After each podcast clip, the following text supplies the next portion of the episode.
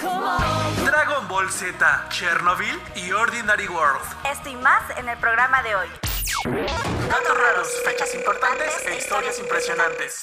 Nosotros somos Iván Y Michelle Loma. y esto es Efemérides Day to Day. Recordándoles que esto es posible gracias a Welcome to Casa Loma since 2021. Amigos, muy buenos días, tardes, noches. Gracias por estar aquí en una nueva emisión de Efemérides Day to Day. Me han dicho que no sé hablar sin guion.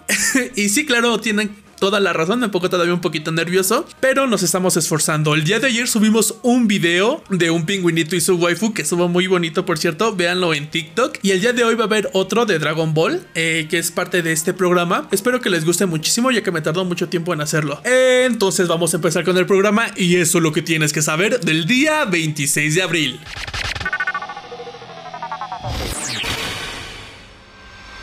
Historia. 26 de abril, Día Internacional de Recuerdo del Desastre de Chernobyl. Una fecha decretada por la ONU con el objetivo de conmemorar uno de los mayores desastres nucleares que ha vivido la humanidad en las últimas décadas, ocurrido en Ucrania y el cual dejó un saldo muy alto de muertos y heridos debido a la radiación nuclear. El accidente ocurre el día 26 de abril de 1986 en la planta nuclear Chernobyl, debido a una gran explosión que liberó al espacio 200 toneladas de material radioactivo, que se extendió a distintas áreas y que lamentablemente se convirtió en uno de los desastres medioambientales más graves de la historia.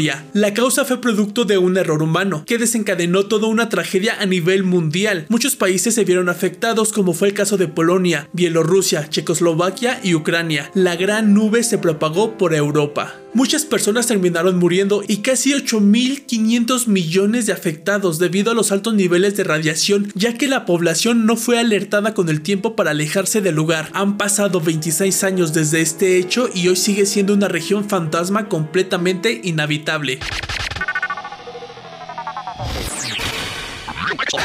La siguiente capsulita será presentada en el podcast Day to Day y en TikTok arroba CasalomaMX.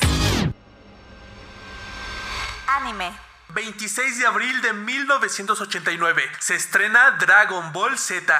Es la continuación de Dragon Ball que relata las aventuras de Goku en su etapa adulta. Es transmitido en Japón por Fuji Television. Así que aquí en Efemérides Day to Day te presentamos algunos datos que desconocías sobre este épico anime.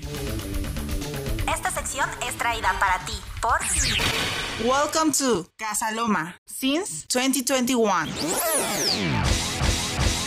Creador del afamado anime, Akira Toriyama, señaló a Piccolo como su personaje favorito. Dijo, es un cliché cuando los tipos malos se convierten en buenos, pero este realmente me gusta dibujarlo. En la película Dragon Ball Z Fusion Reborn aparece el dictador alemán Hitler hasta que terminó siendo derrotado por Goten y Trunks. El personaje Launch, que apareció durante la primera serie basada en el anime, no repitió en la segunda porque Akira Toriyama olvidó que existía. La transformación de Vegeta en Super Saiyajin fase 3 apareció por primera vez en el 2009 en el videojuego Dragon Ball Z Dragon Battles, lanzado únicamente en Japón. Los afamados androides número 17 y número 18 que aterrorizaron a la Tierra en una de las fases de Dragon Ball Z tienen nombre Lápiz y Lazuli respectivamente.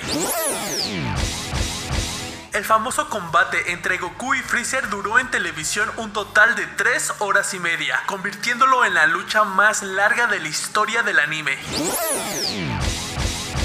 El opening en la versión latino está interpretado por Ricardo Silva, el cual ha hecho más como el de Pokémon, One Piece, Digimon Adventure 02, entre muchos, muchos otros. Échala,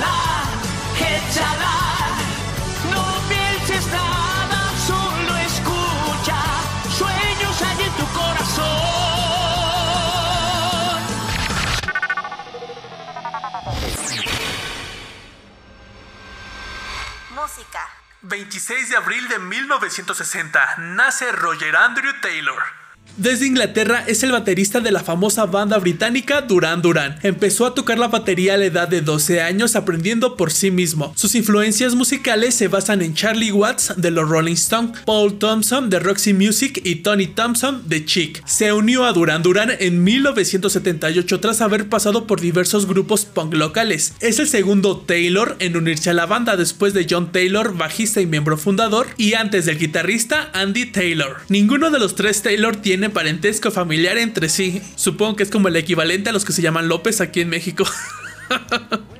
y en este momento están escuchando Ordinary World, una de mis canciones favoritas de la banda y espero que la disfruten.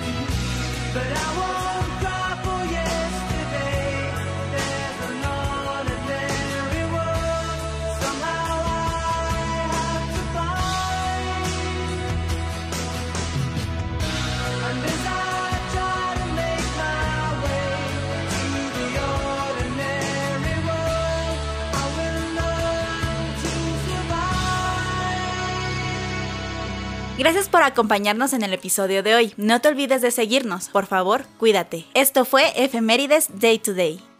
Datos raros, fechas importantes e historias impresionantes. Nosotros fuimos Iván y Michelle Loma, recordándoles que esto es posible gracias a... Welcome to Casa Loma since 2021.